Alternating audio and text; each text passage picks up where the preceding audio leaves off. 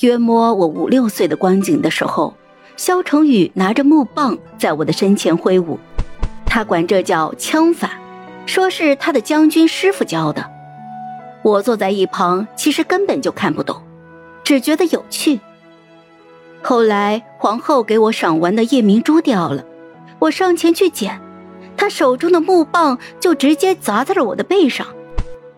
冬季的衣物穿得多，真的是一点都不疼。只是我从小就被捧在手心里，哪里被打过呀？当即就哭的那叫一个凄惨。阿娘说，成大事者当有大学问。你整日的舞枪弄棒的，我一点都不喜欢。当时泪痕未干的我如是说。木棍与青石板相碰的脆响之后，我抬眸就望见了萧成宇手足无措的样子。后来我便不与他亲近了，整日的围着萧成景转。时间久了。我就把这件事情都给完全忘记了，只是从那一天起，萧成宇便再也不学武了，整日的捧着书。这么些年过去了，如今他学识渊博，我一直以为他天生就爱读书，却不想是因为我随口说的一句话。天是有些凉了，寒风裹挟着落叶飞舞。其实。你根本不必为了我放弃你钟爱的事物。”萧成宇不以为意，轻声的说道。“在我心中，清河的喜乐才是最重要的。”我看着他，有些恍惚。正在出神间，萧成宇递过来一个小小的云锦盒子，“打开看看，喜不喜欢？”我打开盒子，一枚小巧的精灵安静的躺在了颈部之上。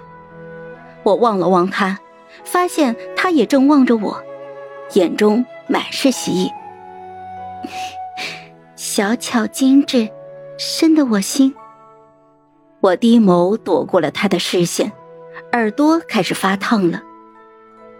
是夜，我坐在桌前，指尖捏着精灵，仔细的瞧着。房门外传来了敲门声，若烟推门进来。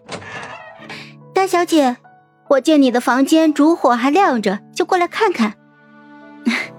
过来坐吧，陪我说说话。我示意若烟坐在我的身边。若烟自小就跟着我，每次我有心事，要么说与母亲听，要么就说与他听。见他一直看着我指尖的精灵，我就笑着问他：“ 好看吗？”“嗯，好看。”六皇子有心了，看着云纹，整个京城也找不出第二只了。这精灵，应该是他自己做的吧？你怎知这是他送的？来，帮我戴上。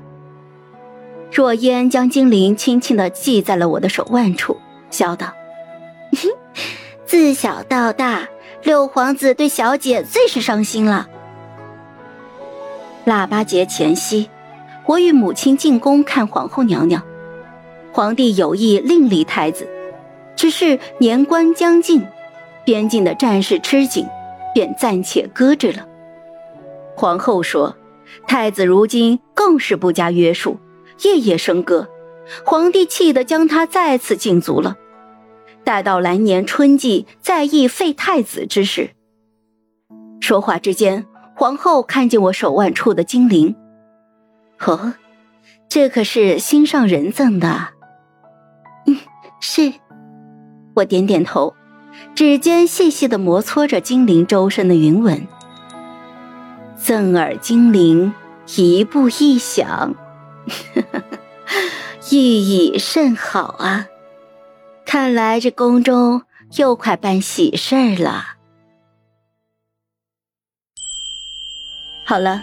本集故事就说到这儿，有什么想对我们说的，欢迎在下方留言。那我们下期见。